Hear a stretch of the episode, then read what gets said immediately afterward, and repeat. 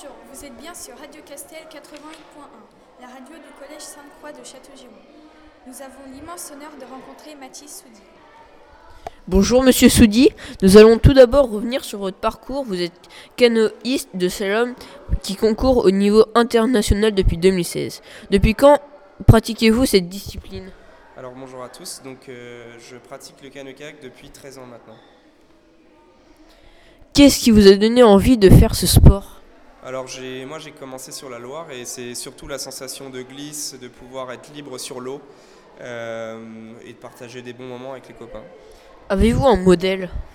Alors oui, euh, comme modèle sportif, c'était surtout Tony Estanguet. Euh, quand j'étais jeune, Euh, c'était la personne la plus régulière sur l'épreuve des Jeux Olympiques, donc euh, qui m'a beaucoup inspiré. Quelle a été votre plus belle victoire? Alors la plus belle victoire, ça a été les sélections euh, olympiques en Espagne. Euh, c'était un moment de satisfaction euh, énorme pour moi. Après le report des Jeux Olympiques, c'était euh, c'était super de pouvoir enfin valider mon ticket. Vous êtes athlète professionnel, avez-vous un autre métier? Alors euh, oui, j'interviens surtout dans les écoles dans le département d'Ille-et-Vilaine euh, pour cette année, euh, donc, que ce soit par la ville de Rennes et le comité départemental olympique, pour promouvoir le sport et, et l'olympisme de manière générale. Votre carrière Alors c'est surtout euh, ce qui a été difficile, c'est surtout euh, bah, les gens qui ne croient pas forcément en nous, donc euh, il faut être très persévérant, je pense, pour faire du haut niveau et, et arriver jusqu'au jeu. Il faut rien lâcher et croire en soi. Alors, Vous êtes volontaire au comité départemental olympique pour promouvoir les valeurs de votre sport et de l'olympisme auprès de la jeunesse. Cette mission est-elle importante pour vous? Alors oui, elle est super importante parce que c'est une manière euh, pour moi d'inspirer les, plus jeunes et de leur montrer que c'est possible, il faut avoir un rêve et puis il faut s'y tenir. Et, euh, puis surtout de, pouvoir euh, partager aussi les valeurs du sport, donc le, partage, le fait de, pouvoir faire de, l'excellence tout en, partageant un sport. Si les jeunes dev- devaient retenir deux valeurs sportives, lesquelles choisiriez-vous? Alors je dirais que c'est la persévérance et le partage, comme j'ai dit tout à l'heure.